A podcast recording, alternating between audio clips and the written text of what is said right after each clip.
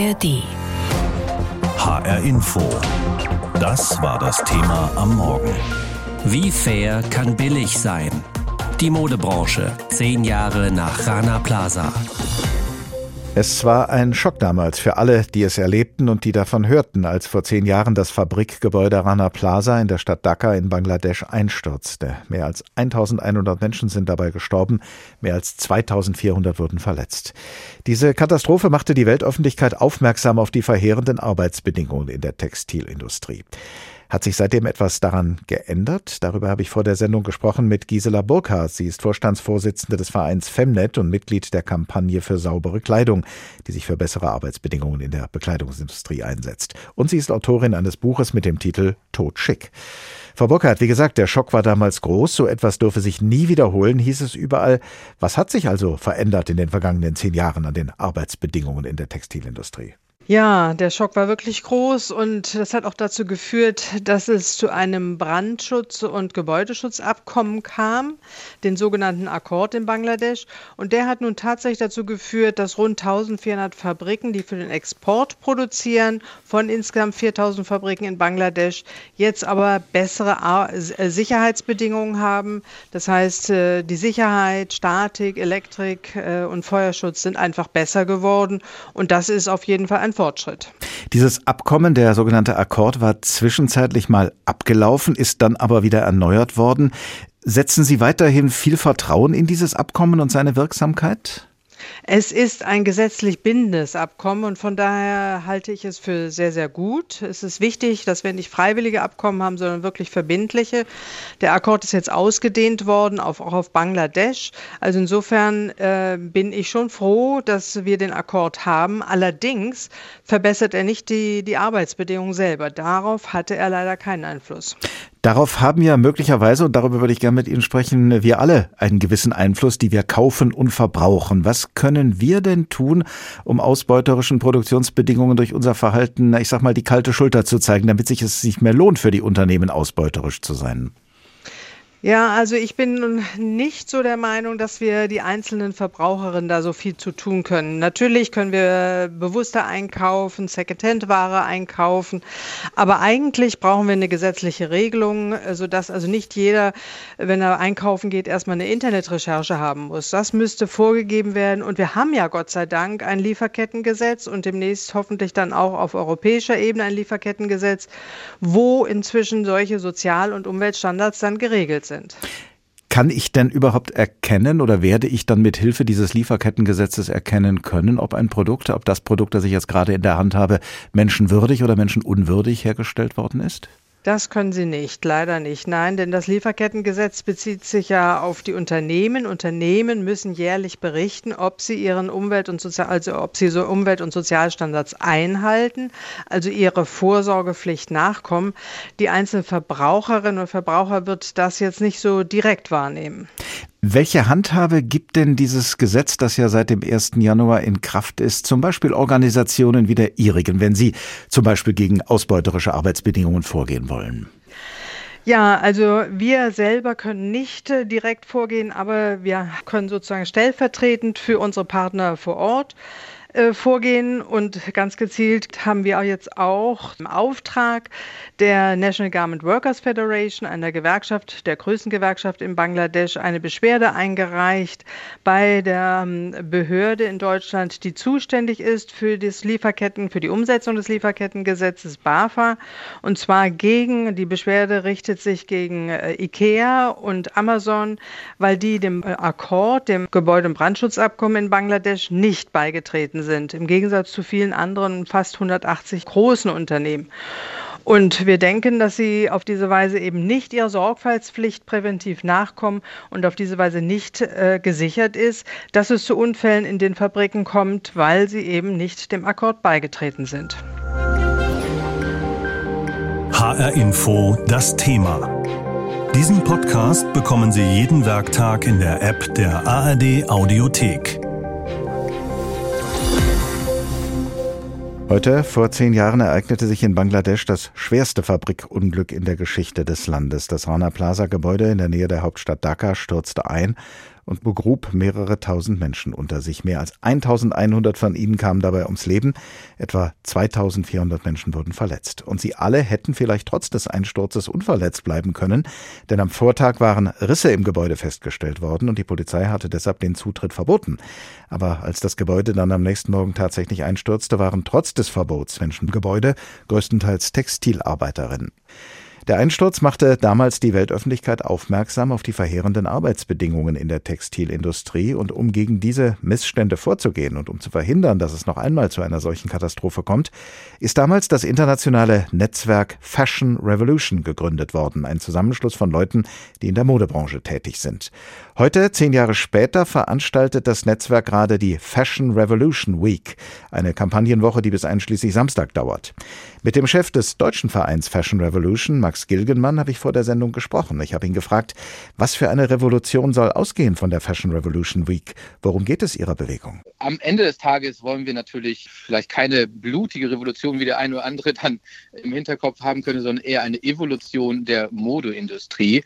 Und uns ist auch ganz wichtig dabei, äh, natürlich sehr respektvoll vorzugehen, ähm, dass besonders den Aktivistinnen vor Ort in Bangladesch ähm, ihren Raum zu geben, den Stimmen dort vor Ort mehr Gewicht zu verleihen und hier für Verständnis und für Interesse zu sorgen und auch für natürlich für Verbindung miteinander zwischen den Menschen, um zu verstehen, dass was uns hier ähm, Freude bereiten kann im Sinne eines modischen Kleidungsstückes, eines modischen Accessoires, dass das natürlich auch von Menschenhand äh, immer noch äh, primär produziert wird und dass wir dafür stimmen, dass auch diese Menschen, die das produzieren, möglichst viel äh, Freude daran haben können. Und da sind wir halt leider sehr weit von entfernt. Und äh, deswegen betreiben wir unter anderem diese Fashion Revolution Week. Das Entsetzen nach dem Rana Plaza Unglück war damals groß, ebenso die Versprechungen, die gemacht wurden. Wie sieht's denn heute aus in den Fabriken? Geht's den Näherinnen wirklich besser? Ja, also ich denke schon, dass man da von relevanten Verbesserungen sprechen kann. Natürlich gibt es immer noch auch äh, schwarze Schafe, aber unter anderem durch den Akkord, ein internationales Abkommen, was zwischen Nichtregierungsinitiativen, staatlichen Stakeholdern, auch der bangladeschischen Regierung, Private, den Unternehmern in Bangladesch in der Textilindustrie abgeschlossen wurde mit äh, internationalen Marken zusammen der Modeindustrie und wo dann tatsächlich sehr rigoros auch untersucht wurde, ob die Fabriken ihre Sicherheitsauflagen einhalten, Brandschutz, aber auch natürlich Arbeitssicherheit in verschiedenen Bereichen. Da hat sich viel verbessert. Allerdings gibt es natürlich weiterhin viele auch systemische äh, Probleme, die immer noch bestehen. Und auch wenn man zurückblickt, gerade jetzt auf den Rana Plaza Remembrance Day, dann muss man sagen, leider sind auch nicht mal bei Weitem nicht ähm, alle entschädigt worden, die damals geschädigt wurden. Im Rana Plaza Gebäude ist damals Bekleidung für viele der weltweit größten Modemarken hergestellt worden, auch für sehr teure Marken. Haben sich inzwischen zumindest die teuren Luxuslabels zurückgezogen von einer solchen Billigproduktion? Also die teuren Labels sind sicherlich deutlich mehr darauf bedacht, wie ihre Lieferkette aufgestellt ist, um eben keine Skandale mehr zu erleben. Die Frage ist natürlich, wo fängt das heutzutage an? Was ist sozusagen, was ist nur teure Marke und was ist echter Luxus? Ähm, aber genau, ich denke mal, momentan würden Sie äh, auch eine deutsche Hugo Boss Marke eher nicht in einer schlechten Fabrik in Bangladesch finden. Zumindest werden Sie selber sehr viel dafür tun, dass das auch nicht aus Versehen passiert. Und die andere Seite, die Verbraucherinnen und Verbraucher hierzulande, kaufen die, soweit sie das überblicken können, inzwischen bewusster fair ein? Hat da ein Bewusstseinswandel stattgefunden? Ja, da muss man jetzt etwas äh, vorsichtig sein, äh, denn ich möchte auch keine sagen zu schlechte Entwicklung dem ganz zuordnen. Aber im Endeffekt muss man sagen, die Entwicklung ist da doch enttäuschend eigentlich. Also wir sind in Deutschland laut Statistiken bei immer noch unter 5% Marktanteil nachhaltigerer Mode. Da ist aber alles drunter zusammengefasst, also sowohl Mode, die sozial fairer hergestellt ist, wie ökologischer hergestellt oder kombiniert. Und im Endeffekt ist das natürlich immer noch am Gesamtmarkt ein sehr geringer Anteil. Insofern kann man leider noch nicht davon sprechen, dass sich jetzt hier wirklich ein kompletter Wandel im Konsumverhalten stattgefunden hätte. Im Bewusstsein wahrscheinlich schon eher, denn in jeglichen Umfragen äh, stimmen der Großteil der Menschen zu, dass sie eigentlich ne, gerne Kleidung hätten aus guter Hand genäht und äh, mit ökologischer Nachhaltigkeit im Kopf ähm, hergestellt. Aber am Ende muss man sagen, ähm, es zählt dann der Moment an der Kasse, wo das äh, Preisschild dann den größten Ausschlag gibt. Was muss denn aus Ihrer Sicht vor allem passieren, damit Mode und Bekleidung endlich überall und ganz selbstverständlich fair hergestellt wird? Ja, es kann am Endeffekt nur in einer, sag ich mal, gesamtgesellschaftlichen Bewegung stattfinden. Ne? Die Rahmenbedingungen haben die letzten zehn Jahre gezeigt, die sich die Industrie versucht selber freiwillig zu setzen, wirken eigentlich nur wie ein ne, sogenannter Papiertiger. Da ist nicht so viel passiert. Ähm, der Druck eben nach Rana Plaza war enorm, der öffentliche Druck. Da ist dann eine Initiative wie der Akkord entstanden, der auch sehr erfolgreich war. Aber äh, man merkt überall dort, wo kein expliziter Druck ist, äh, tut sich die Industrie sehr schwer, sich nachhaltig zu motivieren, sage ich mal. Und dort brauchen wir dementsprechend politische Entscheidungen, politische Rahmenbedingungen, Gesetze, die dann aber auch natürlich verfolgt werden. Das ist ja auch immer so die zwei Ebenen. Und da passiert jetzt sehr viel. Gerade auf der europäischen Ebene gibt es seit März äh, letzten Jahres den sogenannte EU-Textilstrategie. Und in diesem Rahmen äh, werden verschiedene Dinge vorangebracht, wie unter anderem auch Lieferkettentransparenz und Verantwortung. Und das ist gerade in Deutschland auch schon ein größeres Thema, denn hier gibt es schon ein solches Gesetz jetzt unser sogenanntes ähm, Lieferketten-Sorgfaltspflichtengesetz, ähm, was jetzt für seit Januar diesen Jahres gilt und ab äh, Januar nächsten Jahres nochmal sozusagen etwas verschärft wird. Also da sind die ersten Veränderungen in den Rahmenbedingungen, die jetzt die Industrie wirklich auch zwingen, ähm, anders anzugehen. Und äh, das ist ein guter erster Ansatz. Und wenn dann jetzt stückchenweise auch die Verbraucherinnen das gutieren und die Marken merken, ah, man kann auch mit nachhaltiger produzierten äh, Produkten Geld verdienen am Ende des Tages, dann würde ich sagen, haben wir auch eine Chance, äh, dass sich da was verändert. Und vielleicht nur äh, noch am Rande, es hilft sicherlich auch, wenn wir uns alle ein bisschen überlegen, wie viel müssen wir wirklich kaufen? Kann man das, was ich brauche, vielleicht auch gebraucht haben oder als Laien und insofern mal unseren Kopf eröffnen, ähm, wie Konsum in Zukunft eigentlich aussehen könnte. Spätestens nach dieser Katastrophe wurde unübersehbar, wie viel Ausbeutung in vielen Unternehmen der Textilindustrie an der Tagesordnung war. Was hat sich seitdem getan? Sind die Produktionsbedingungen fairer und nachhaltiger geworden? Unsere Reporterin Anna Vogel hat bei zwei hessischen Unternehmen Antworten gesucht. Arbeitsjacken und T-Shirts in bunt oder schwarz hängen auf einem großen Ständer im Büro der Jeffreys GmbH in Darmstadt. Geschäftsführer Mike Jeffrey zeigt die Kollektionen für Logistik, Gastronomie oder Autokonzerne. Das sind Tankstellen-Outfits. Das ist alles Corporate Fashion. Nachhaltigkeit werde bei ihm großgeschrieben, sagt Mike Jeffrey. Sein Darmstädter Unternehmen werde regelmäßig von Labeln wie dem grünen Knopf oder Ökotext zertifiziert. Wobei er persönlichen Erfahrungen mehr vertraut als Zertifikaten, erzählt er.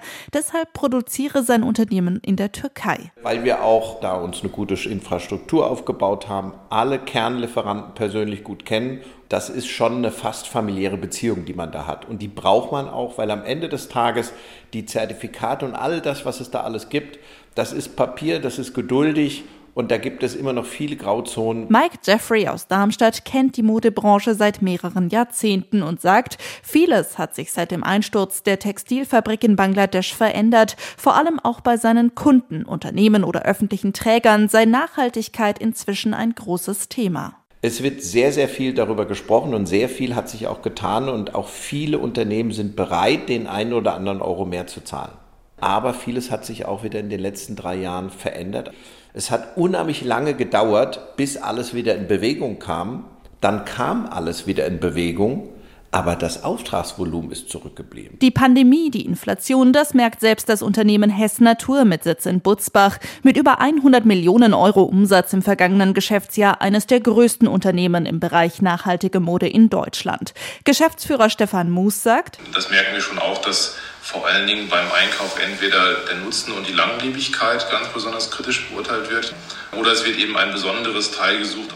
Was wirklich sehr stark abnimmt, sind die Impulskäufe und so die graue äh, Mitte der Artikel, die hat es wirklich schwer und kann derzeit eigentlich nur über den Preis vermarktet. Auch bei Hess Natur hat sich in den vergangenen zehn Jahren viel getan. Dem Ziel, nämlich Kleidung aus 100 Prozent Naturfaser zu machen, sei das Unternehmen bis auf 0,5 Prozent gerecht geworden. Hess Natur würde eine immer breitere Zielgruppe ansprechen und das Thema Nachhaltigkeit sei längst in der Mitte der Gesellschaft angekommen. Eine Nachfrage, an die sich der ganze Modemarkt angepasst hat, so Stefan Moos. Da freue ich mich auch wirklich über, über hunderte von Marktmitglieder von kleinen Startups, die Ideen haben, wie sie besser, fairer, ökologischer produzieren können. Insofern können wir zum einen zufrieden sein, aber zum anderen heißt das nicht, dass wir aufhören können, sondern wir müssen weiter daran arbeiten. Es gibt noch sehr, sehr viel zu tun. Das sieht auch Mike Jeffrey in Darmstadt so. Er hat mit anderen ein kleines Label gegründet, das nachhaltige Strickmode vertreibt. Produziert in Italien mit Merino-Wolle statt Kaschmir und im ausgefallenen Design. Denn er ist überzeugt, die Leute kaufen vor allem immer noch das, was ihnen gefällt, aber sie setzen immer häufiger einfach voraus, dass das, Das auch Thema. nachhaltig produziert ist. Wer es hört, hat mehr zu sagen.